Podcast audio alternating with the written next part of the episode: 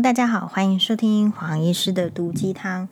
嗯、呃，今天呢，黄医师也是接受这个网友粉丝的指名，他是这样子的：黄医师好，在长月，就是指长月烬明，就是现在罗云熙跟白鹿的，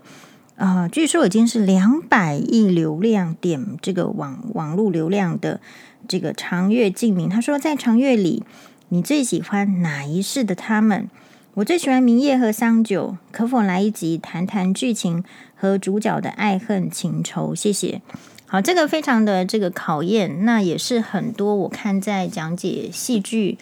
的 YouTuber 啊，或者是粉专呢，他们会提到的。首先呢，我们先跟大家，如果还没有看过《长月烬明》的话，先简单的说一下这个剧情。那么，嗯，其实呢，它就是一个神仙剧。那你可能晃过去之后，如果你不是神仙剧的粉丝，或者是啊，你可能是呃无无无神论者，好，所以你可能，呃，或者是啊，不见得会看。就像是说黄律师呢，我每次叫他看神仙剧，他就是不看。但是终于呢，在这个昨天呢，就看了第一集之后，他就接下来就接着一直看，看到第十集。那它总共呢是四十集，它是由一个原著小说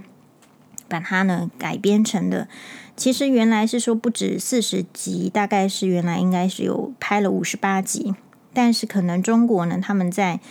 诶审核上好像就是一个不近情理的、毫无缘由的、无无道理的。就说这个剧呢，只能拍四十集。好，事实上，如果说像好的剧《阿信》拍个一百集，其实也是可以流传流传后世。所以这边显示说，中国有些规定呢，就是怪怪的，就是上面的人要怎么做就怎么做。好，总而言之呢，一个应该是不错，然后确实因为它的剧情是非常的丰富了，人物的角色、人物的使命，有着三生三世的纠结，应该要有五十八集的剧情。呈现在这个应该是优优酷好优酷还有 Netflix 上面都有播的《长月烬明》呢，就被删减成四十集，好，非常可惜。那每一个它主要是这样子啊，就是它其实是一个相爱相杀虐恋。就说如果你从来都不懂得什么叫做相爱相杀，就是呃，在一般凡人的眼中，爱就爱啦，啊，恨就恨啦，杀就杀啦，这样子。你不太能了解什么叫做相爱相杀的话，那么在《长月烬明》里面有非常好的理解。那首先呢，先跟大家简单的报告说，哦，这出剧里面是哪三世的角色？首先呢，他在影片的一开始就有一个魔神，就是黄医师说过了，就是那个打开帘幕，然后这个突然魔神睁开眼，由罗云熙饰演的魔神。呃，他的那个一出场呢，其实就吓坏众人，而且不是因为这个抬眼吓坏众人，而是他法力无边，非常高强，就是所有的仙门仙骨一概不是他的对手。哦，他有一个屠神弩，屠神弩呢，嗯，在黄医师看起来，身为一个眼科医师，在这出剧里面相当的有收获。本来黄医师是一个相当反对美瞳的医师。因为就觉得说戴那个呢，就是透氧度也不高，然后瞳孔的颜色变得很奇怪。那你到底有没有需要，就是说好好的东方人去假装成西方人，或者是说配头发的颜色、眉毛的颜色，啊、呃，配了这个你戴了美瞳配你的眉毛又画成什么颜色？总而言之呢，一开始我觉得是，哎，这个世界没有美瞳的必存在的必要性。好，因而且它的覆盖范围为什么要美瞳？它的覆盖范围比一般的隐形眼镜要再大一点才能够美瞳嘛，就是整个瞳孔盖起来，所以它比较容易造成角膜的缺氧啊。这种学理上，那所以呢，我一开始是反对，不过看完这出剧之后呢，终于理解美瞳就是那个瞳孔放大片的存在的必要性。在这出剧里面呢，就是说，如果你要演一个。这个魔神、魔类、妖类的话，基本上就要戴上美瞳。所以里面的演员也说：“哇，这个在冬天戴上美瞳，然后拍片很久，应该眼睛很干，因为风他们是有狂风，就是有一个吹风啊的这个很像大型的电风扇一直在吹，所以呢，戴上美瞳之后眼睛会非常痛。所以呢。”哎，这出剧的演员为这出剧呢做了非常多的牺牲，所以一个行业是这样子，像呃演艺圈的这个影片比较能够有一些侧拍什么，其他行业几乎就是没有侧拍的价值嘛，因为没有人要看。但是经由这个侧拍，会更能理解这个职业不是你想象中看到的画面而已，有非常多要呈现这出剧呃所做的一切的努力，然后脑脑力的激发。好，比如说可能以前说实在，他这出剧的呃服装指导是黄威，其实黄威是如果你的年纪跟就是黄医师一样比较老的话，哈，就中年以上，黄威在。比较早期的时候，在我们比年轻的时代，比如说二三十岁，他算是台湾蛮知名的这个服装造型师。不过，我其实一直没有特别喜欢他所做的服装造型，就是可能是受限于厂商能提供的服装啦，可能是受限于这个明星的那个。总而言之，我对于他的这个服装设计，好像也没有特别的这个呃觉得很棒啦，或是怎么样的好感什么的。那可是呢，看了这出剧之后呢，就是确实对他们的服装造型上，诶，也有蛮大的认同。一个角色，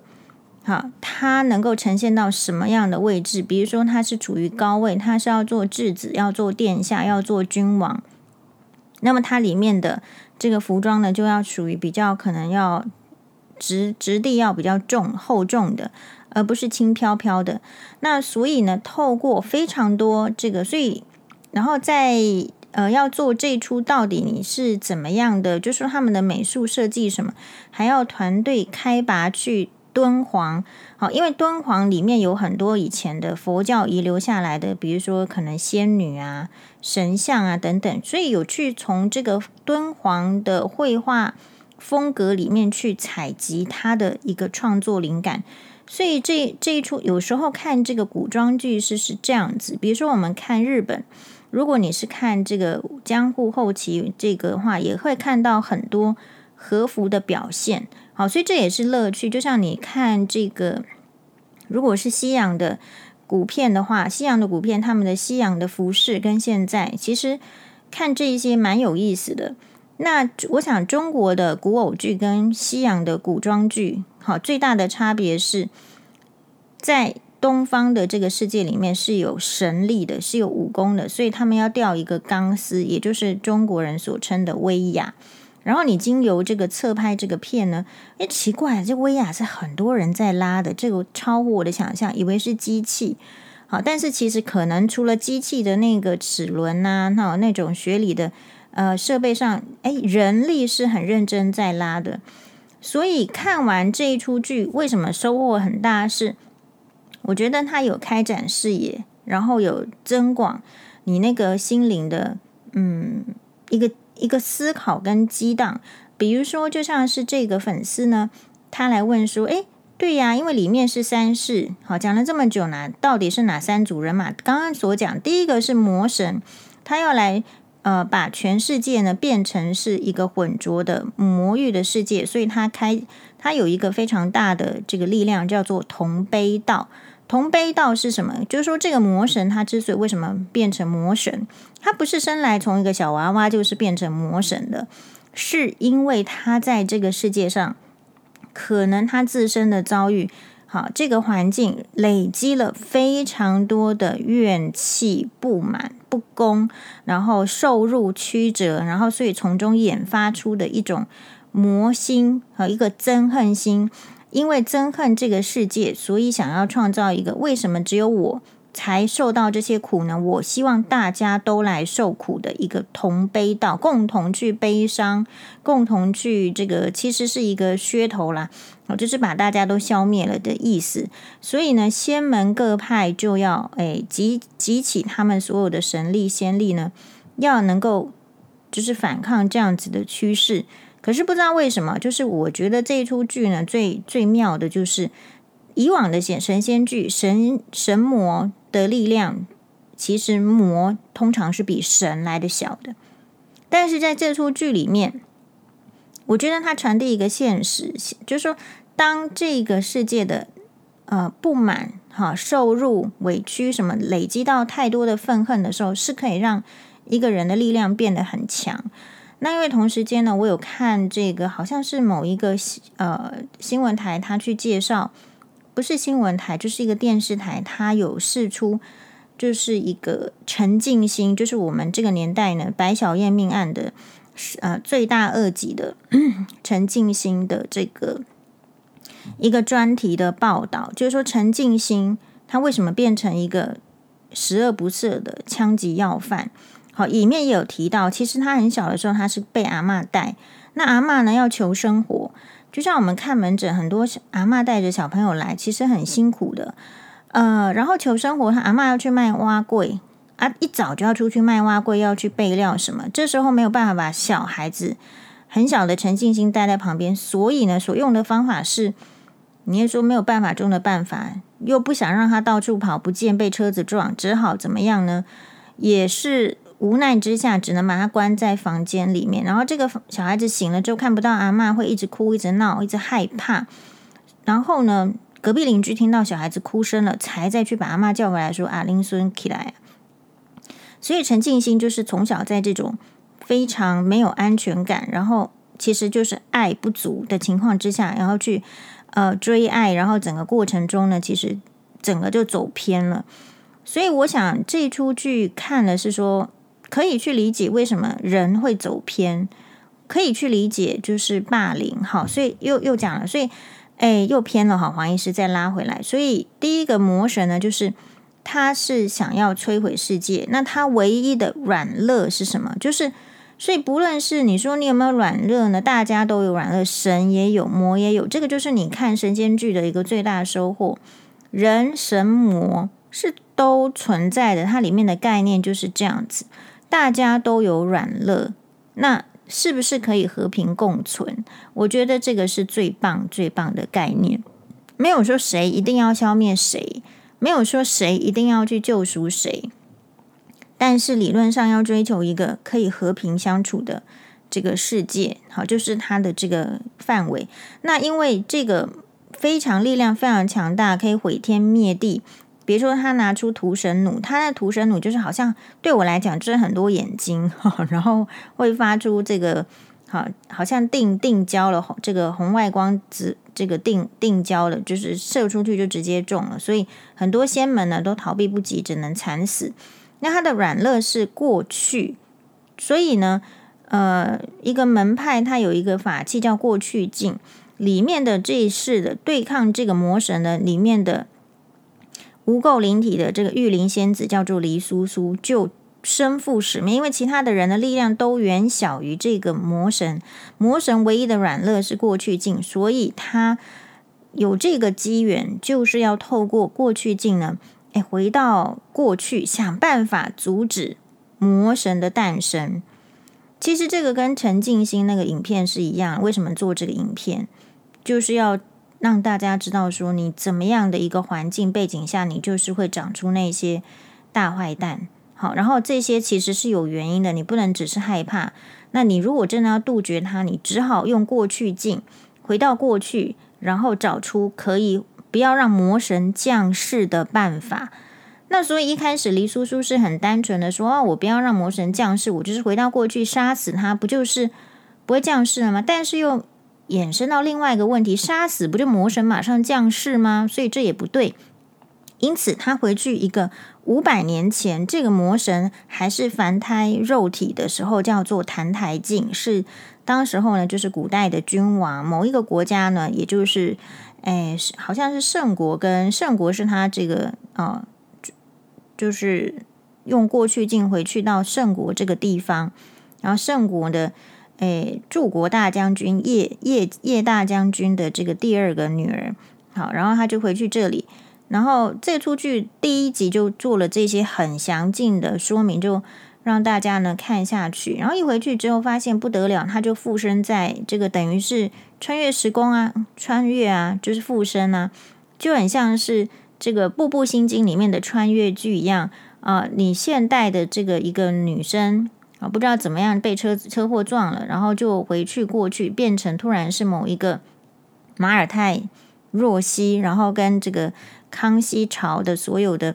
这个王子爱上一轮，哈，这样子的一个剧嘛。其实这个也有点类似，他回去，他透过过去镜穿越回去之后，变成了叶细雾，所以第二个第二组人马出来，而叶细雾已经是当时候澹台烬的妻子老婆，只是因为说，其实他爱的是别人，他爱的是六殿下啊萧岭啊，所以呢，一开始对这个澹台烬不是很待见，而且他们之所以会结婚的原因，也是相当的龌龊，就是哎，其实是大家不小心都吃了春药，然后就在床上呢。啊，木已成舟，所以只好赐婚。这样的情形之下，本来原始的那一位叶细雾是每天虐待澹台烬的，但但是呢，呃，这个无垢灵体的玉灵仙子，她是仙呐、啊，她是仙门下的这个无这个仙子，她带着一个善心，然后可是有一个使命，要阻止魔神降世。这边有一个乐趣，就是其实。你不管是在处在哪一世，你这个命中是带有一个使命的，只是你有没有曾经想过说，哇，好像或者是说被太多凡事啊杂事所拉扯牵引住，我们并很少人去想说我的使命是什么，好，就会变成好像如果你在讲你的使命是什么时候，有点唱高调，但反过来说，如果不知道自己的使命是什么的时候，就很容易浑浑噩噩，好，就是。呃，随风飘扬，好，人云亦云。那他呢，很清楚知道自己的使命就是要阻止魔神的降临。那他呢，以为说他只要好好的照顾这个澹台烬，好感化他也好啦，反正不要让他死掉也好。总而言之，就是不要让他变成魔神，就是。然后从想要让他变好，想不让他死的各种。危难的解除，共同经历一些危难，甚至就是澹台静被人家背叛，好被这个妖术呢，这个伤了一只眼睛，他都愿意用一只用他的眼睛跟他交换，就是呃这边有一个就是爱，他这个不是爱，他这个也那个时候也不知道是爱，但是纯粹就是不想要让自己极力，不想要让他死的人。他必须做出一些努力跟奉献，然后其实呢，人是想不透的。就是他，你说澹台烬呢，后来虽然是五百年之后变成魔神，可是当他是在呃肉体凡胎的时候，他跟叶希雾他们是想不透的。所以我们人想不透，好像还蛮好的。这就是我喜欢这出剧，就是想不透才是啊。你为什么会想透呢？不，本来就应该想不透啊。澹台烬想不透的是。为什么他的人生这么苦？哦，就是说，诶，一出生的时候妈妈就难产而死，然后出下出生下来好像长了一副怪胎的样子。那自己的这个爸爸呢，诶，也因为这个深爱的宠妃，就是他的母亲澹台烬的母亲惨死，也对这个小孩子不闻不问，就让他呢被两个宫女。好，就是母亲死前的嘱托，被两个宫女呢想办法自生自灭，去冷宫自生自灭，好不容易活下来，稍微大一点，这中间的日子当然是吃不饱穿不暖，然后谁都可以来欺负他。结果哪一天呢，又说打打仗呢，又打输了，又要把这个皇子送去敌国当质子，那质子的生活是更差，所以他从小到大是没有父母的教养，就是两个，又是。奴婢又是仆人，又是忠心耿耿的，又是尽己所能照顾他的一大一小的宫女。然后其中呢，大的宫女后来还先跑走了，就剩下小的，在这个年轻的宫女在帮他。可是呢，就是没有说好的教育，变成什么都要自己来。然后他也去想哦，就为什么他没有被喜欢？可是跟他差不多年纪的，呃，这个圣国的六皇子萧岭却是。呃，大家呢非常的喜欢，而且他还有机会去外面的仙门学道什么，所以他以为只要学萧岭就可以受到大家的喜欢，没想到不是这样，其实就是因为你所在的那个出身、那个地位，还有那个惨状，就是让人生出憎恶心，然后再加上他并没有一个学习，呃。没有被爱，然后也没有学习怎么怎么爱，他只是出于一个天性的模仿。可是这个模仿呢，会因为他本身的这个位置哦，还有就是他的身份，其实是饱受呃反噬的。就是说你模仿了，为什么这个人做这件事情有效，可是我做没效？这个地方呢，有非常多的剧都把我们现实生活中就是很深刻的事情说出来，就好像有人一直在讲这个什么女生哦，对，就是我们刚好前两天看到有一则，好像是因为我有追踪邓惠文医师的粉专嘛，好像是他，好像是某一天的中午，好像是今天十二点要跟这个宅女小红开一个可能是直播，然后就要讨论说，嗯、不是逆袭，只是想自由自在。在这个生这个环境里面生活的媳妇，其实我一直觉得这边有很大的问题点。问题点在哪里？就是你能不能自由自在，其实是端看你在什么位置，你在什么身份。后来发现人生就是这样子而已。那宅女小红呢，也称不上是什么逆袭，好，因为什么呢？她虽然可能长达十年的时间，在黄医师还没有结婚的时候，就有这号人物在讲可能男女的相处，或者是婆媳议题。可事实上，结了婚了，也生了两个小孩了，在公众场所没有在媒体面前没有一次公开过自己的真面目示人。然后呢，就是就是骂也没有离婚嘛，这算什么 逆袭？这绝对不是逆袭。好，那所以很多的。情况就是你为什么会想不透呢？就是有时候透过戏剧想一想变透了吧。所以为什么就是说很多像有人说，为什么这个公众人物或者是所呃所称的专家，其实婚姻不怎么样，可是也不离婚，其实也是就是你都从可以从这个戏剧中找到答案，就是。他的这个使命，或者是他要行塑的是什么？我想，我们这个在下一集的这个网红从蔡阿嘎的事件里面可以来讨论。那我们今天就是回到长月烬明。好，那所以呢，嗯，他之后呢，他们就是说会有一些误会什么，结果没想到有一个机会，就是在荒渊一起进入一个般若浮生的梦，他们是被梦妖。好抓，然后抓去做梦了。刚好有一个机会，就进入到这个冥夜战神跟他的太太、他的爱人桑九，是一个河这个漠河里面的河蚌小公主的这个梦，然后去经历他们的一生。这个经历是什么意思？这个做梦是什么？就好像我们现在的这个做梦哦，就是你梦你梦成谁？所以呃呃，这个澹台烬好，本来是。一个质子，然后一个一个一个人人讨厌的人，他透过这个梦境，他变成谁？做梦就是你梦成别人嘛，然后你以为你是自己嘛？好，那所以他就做梦变成谁？变成冥夜，然后冥夜是战神，所以他的使命就是对抗当时候的上古，也就是距离现在是万年前的这个魔神。然后，一样魔神的力量很强大，他们必须要动集。那时候有好几个神，十二个神要开这个心法大阵，然后要做出舍命的这个觉悟，要去想到底要怎么样消灭魔神，要把魔骨抽出，然后等到魔骨离身的时候，怎样怎样。那另外呢，呃，这个叶惜雾，也就是黎苏苏回去附在叶惜雾身上的这个凡胎肉体，叶惜雾他也要进入这个梦。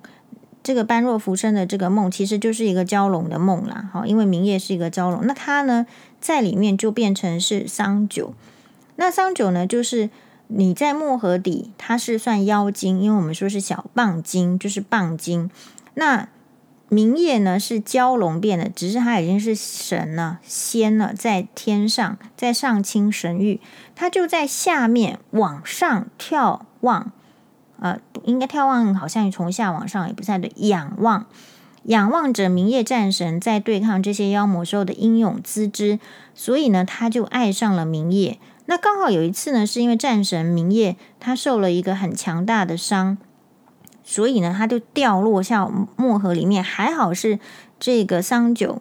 呃，蚌精公主，她看到了要救他，甚至呢，不惜拿出他们自己的这个蚌族的宝物。好，来来救了他的性命。那为了救他的性命，拿出宝物还不够，还得把自己的仙髓好注入到冥夜战神的体内。那什么是神髓、仙髓？什么是这个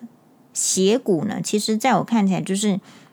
就是你的这个体位，就是你这个人体啊，或者是魔体，或是妖体里面的主心骨是什么？如果你是魔是妖，那你就是邪骨；如果你是仙，那你就是仙髓。好，所以呢，它是一个小妖精，可是它是妖精里面特别有仙髓的，本来可以修炼就成仙了，可是他愿意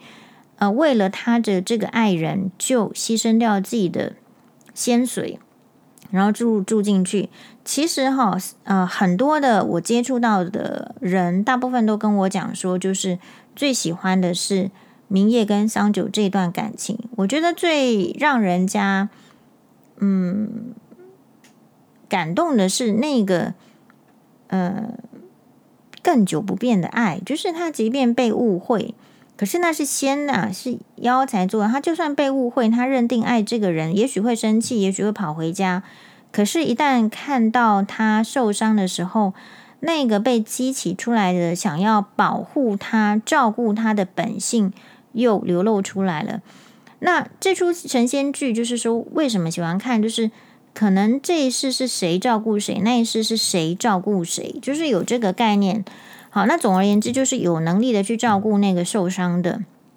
所以，明夜战神呢，受伤的时候，又被还好是遇到了桑九，又被捞回来，然后去这个桑九的小木屋里面好好的疗伤。这中间呢，都不是像黄医师讲的这么的乏味，都有非常多相处的有趣的故事。好，比如说要帮他梳理这个头发，然后呢，诶，这个时候竟然他的眼睛好了，透过镜子看到，诶，原来。救他的、照顾他的是他自己的妻子桑九，也是他的爱人桑九。好，那种感动，然后又要假装不认识，因为一旦之前就问过啦，如果一旦知道他还在，呃，他看到的时候，他马上就要走的。他们之间是有个极大的误会，也就是被那个蛇精啊说这个天欢这个神女，其实就是蛇族的蛇精变成的嘛，蛇仙。啊，然后所阻碍了，因为他也喜欢明夜战神。好，那所以这边到最后，你说这个是怎样呢？因为得罪了这个蛇蝎一族嘛，所以蛇蝎蛇蝎女，你不要随便得罪他，他来他就来把你灭门。那灭门之后呢，桑九为了要报仇，就也只好妖魔化。所以呃，有时候就是你说得饶之处且饶人是。因为你也怕对方妖魔化嘛，好，不过其实我看了这出剧之后，其实也就更不怕，因为反正你妖魔化，我也会妖魔化，就这样。啊，每个人的这个领悟呢，其实是不一样的。然后看这个神仙剧的话，我觉得最大的重点是你知道吗？神仙都要倾全力来对抗妖魔的，可是我们作为人，对那些妖妖魔之事、魔邪之事。却是假惺惺做一个神仙都不做的事情，这个是我觉得从这一篇这个剧里面给我最大的收获。曾几何时，你被要求说你好像要修仙，要修什么？好，也许要善什么？可是我觉得那个是人在乱修。你实际上看了这个神仙剧，我觉得可也可以想象的是，神仙都不会放过妖魔，该收就收。对，如果他有危害之举的时候，其实。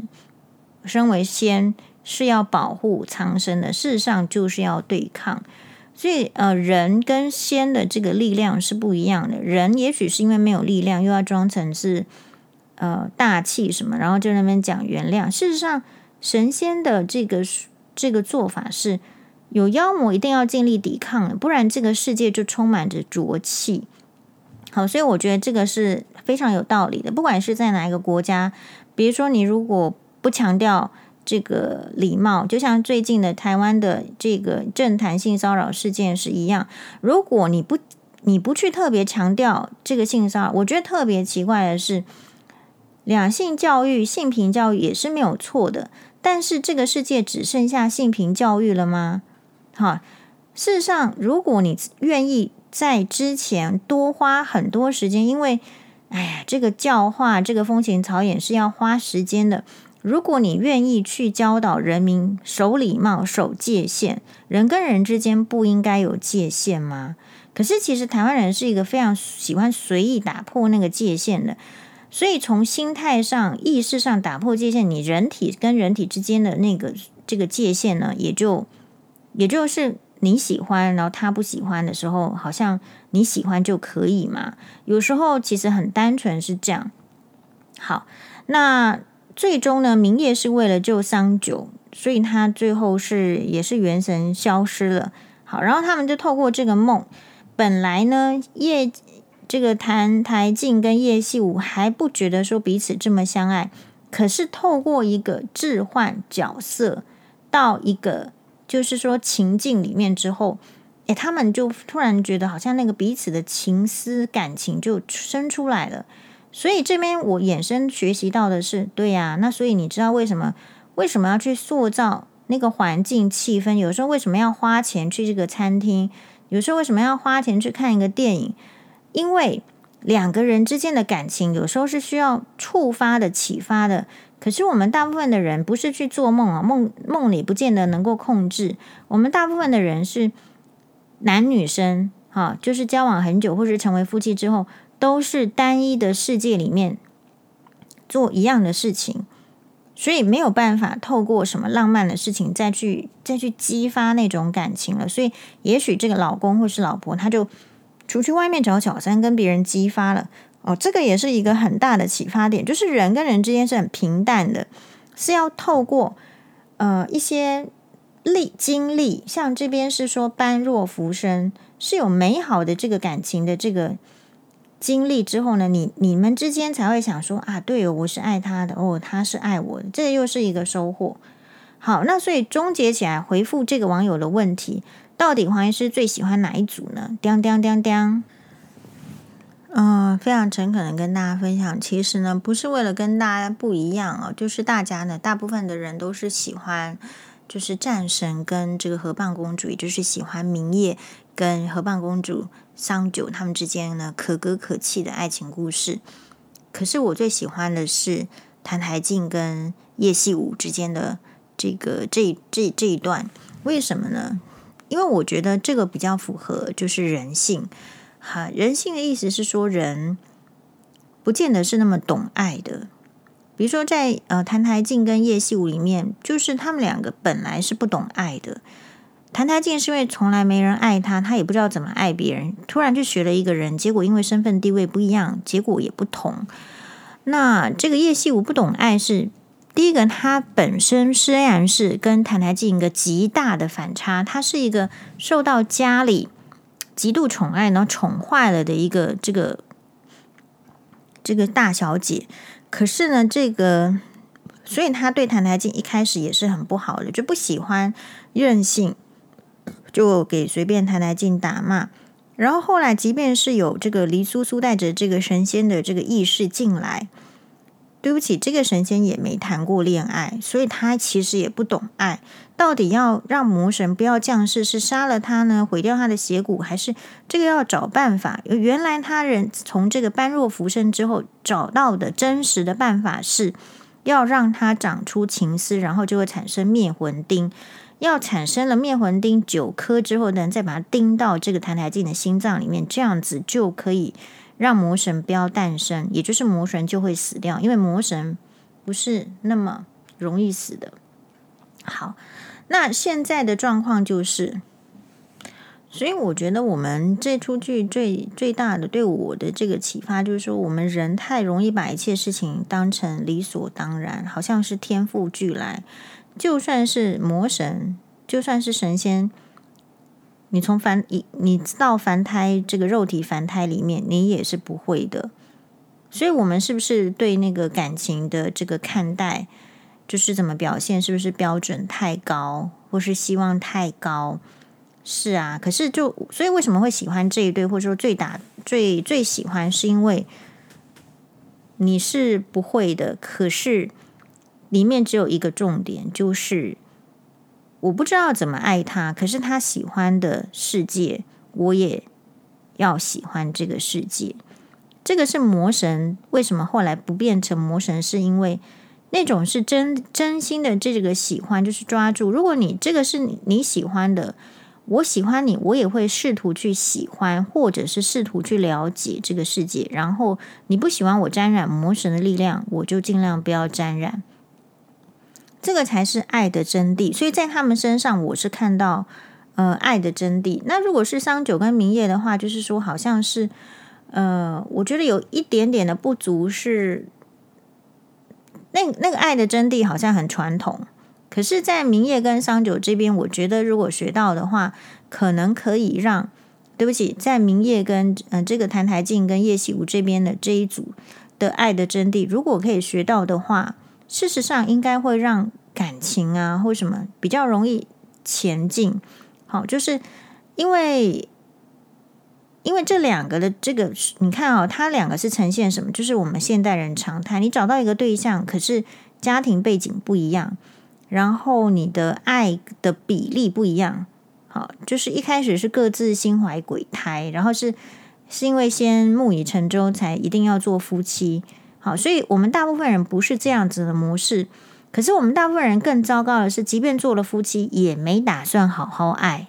所以澹台烬跟叶细武这个是很让我敬佩的，做了夫妻就应该要去。好好爱不是吗？而不是找一堆什么他这个不好那个不好。好，澹台烬是个怪胎，而叶细武什么霸道，然后呢就说我去喜欢别人了。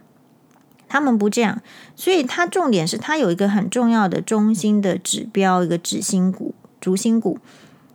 所以这个也是可以激发大家的这种嗯一个很大的概念。好，是。我至少觉得，就是说，哎，就是很感动的，就是澹台烬他从一个很弱的男生，当然他有自己的理想，可是也是因为要救这个女主，要照顾这个女主，所以他也想要变强，所以这个就已经超越我们现在就是打趴我们现代的这个男生一半了，不是吗？现在就是如果我弱，拜托你来照顾我。其实女生哦，就是爱你的人，不用你去拜托，她真的是就会像里面三生三世里面的任何一一个来照顾你。可是你不能就是引以为当然，然后没有想要向上的力量。我在里面就是我喜欢那个有向上力量的对象，我不喜欢那个沉沦的。也就是说，这个向上的力量是你得知道，他要先知道自己弱。所以你看啊、他知道自己弱，所以他去吸一些什么妖怪啊、精气。一开始是这样子嘛，所行不就不呃方法不对的时候，可是他要知道自己弱，要做一些事情的，要想一些办法的，知道说不能一直在圣国做人质，还是会有危险的，只好回去要这个拿下自己的这个本来应属自己的王位等等等，就是你不能坐在那边。然后一直嚷嚷着说：“这个女生怎么不为我付出很多？好，这个女生这样就是不爱我，就是怎么样？就是澹台烬给我们，就是再怎么样弱，再怎么样受到打击，你都要站起来，然后往前走。好，而不是说在那边怨天尤人。当然了，这中间哦，就是有时候看这出剧的好处是，你看到澹台烬受的苦这么多，你都会觉得自己。”受到了也就算了，就是也还好嘛，啊，所以这个就是戏剧的力量。我们没有一个人可以受他所受的，比如说，就是你你去入赘啦，或者说你不要说入赘了，你老婆的这个这个家里比你有钱有势的多，然后结果你在那边吃馊饭，这种人很少嘛，对不对？或者是说，呃，你信任的部下，然后就为了他自己要活命，或是想要跟女儿相聚，人家威胁他，然后。就弃你的生命为不顾，啊，甚至就是说，呃，想要害死你，结果两两个带你长大的这个重，就是被背叛，好，所以你如果觉得说背叛很痛苦的话，你看看澹台烬，就觉得说，好像现实生活中背叛还可以，因为那种背叛，大部分人背叛还不是为了要你的命，可是戏剧里面的背叛是是要要你的命的，好，然后。更敬佩澹台烬的是，就是当这个叶夕雾经过一连串的事件死掉之后，他觉得应该会有元神的存在，他要继续去追寻。这都是 K 笑嘛？好，就是说我们这个社会上疯子这么多，但是疯子大部分是令人不愉快，因为他会来骂你神经病，然后他会来给你怎么样怎么样，然后这个国家呢也不能强制就医，你不知道这，然后结果善良的人就被恶人欺负了，就这样。可是你看到澹台烬，他不是说自己发疯 k 笑，他继续去骚扰别人，他是去这个呃弱水里面去找那个元神，然后自己被灼伤。就如果每个踢笑的人都去这个做一些事情让自己痛苦的话，这个世界就会好很多嘛？可是因为都不是这些 K 笑的人都跑来对其他的人造成他们的痛苦，所以他们自己并不会痛苦嘛，所以才会我们人生中会衍生这么多的争吵啊、好愤恨啊，那让其他的人变成魔神了嘛。所以我觉得谭台静很棒啊，好，然后找找找，真的是后来是也是因缘际会就被。救了，就是会有一个赵优真人啊来做他的师尊，教教导他。所以人就是这样，你说这个人他会会变成什么样子？不是只有天生赋来的血骨，或者是天赋的才能是仙髓，还是要端看他遇到的什么样的人。然后最最重要，我最喜欢澹台烬的就是他知道。他要选择，他有去思考怎么样。既然我的这个喜欢的叶细雾呢，他的终终其一生的使命是阻止魔神的降临。那我也来想想看，怎么样阻止魔神的降临？那想来想去的话，就是好像也只能够牺牲自己。好，所以这个是一个，就是当然是戏剧的这个张力啦、效果，但是，但是能够会抱牺牲自己的心。在男女的感情上的男生比较少吧，好，所以澹台烬又得一分。就某些时候，就是男生是比较比较少能能够牺牲自己的，好，所以这边也是。所以我觉得澹台烬示范的是，不论你具有什么样的背景，你具有怎样的邪骨，别人想要就是一个想要你的太太想要给你灌入仙水，然后你的这个体内的这个魔神的这个。余音想要让你就是听他的话，获得更大的力量，你竟然会不要这样的力量。但是 anyway，综合他会知道他想要的是什么，他就是想要跟叶细无在一起，他就是别人的爱他也没有在意啦。这也是我又喜欢澹台烬的，再再加一分，就你到底要喜欢多少多少人的爱？就是说穿了，我们今天会有很多人陷入挣扎，是因为。你不只是要得到爱人的爱啊，你还要得到父母的爱啊，你还要得到众人的爱，你才会觉得生活过得如意吗？没有，澹台烬说他只要叶细武的爱，所以他可以做出选择。所以那一些不能做出选择的人，就是他想要的太多，所以就不能做出选择。那澹台烬做出了选择，然后付出代价，保护了他应该要保护的人。这我非常喜欢澹台烬跟叶细武这一组。的这样子的感情就是这样子而已。好，那当然最后这出剧因为只有四十集，最后是破烂尾。破烂尾是因为女主角再怎么美，男主角再怎么帅，画面再怎么好，这个剧情就是接不上。接不上是他们最后呢，果然是澹台烬，他为了呃要让魔神永远从这个世界消灭，他觉得最好办法就是他确确实实的打败上古魔神的影响，自己变成真正的魔神。谁规定魔神一定要毁灭世界？没有，他就是要去殉道。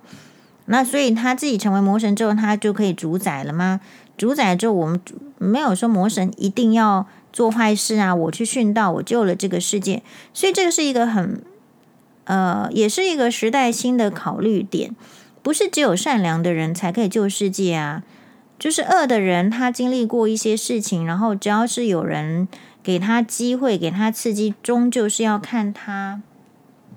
开了什么，呃，就是开了什么眼缘呐、机缘。这样说好了，他是有可能会做出，也许是你会支持的选择。所以一个人，我最喜欢看神仙剧的意思是，我们看人喜欢，可能是受限于我们自己的这个肉体凡胎，我们看的是一时的，但是，呃。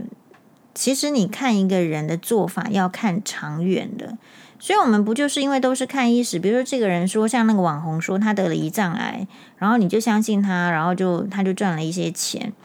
其实你看久点，为什么得胰脏癌还没死呢？就是这样啊。好，就是嗯，所以人凡人是比较好骗的，那可能是受限于就是你在这一世里面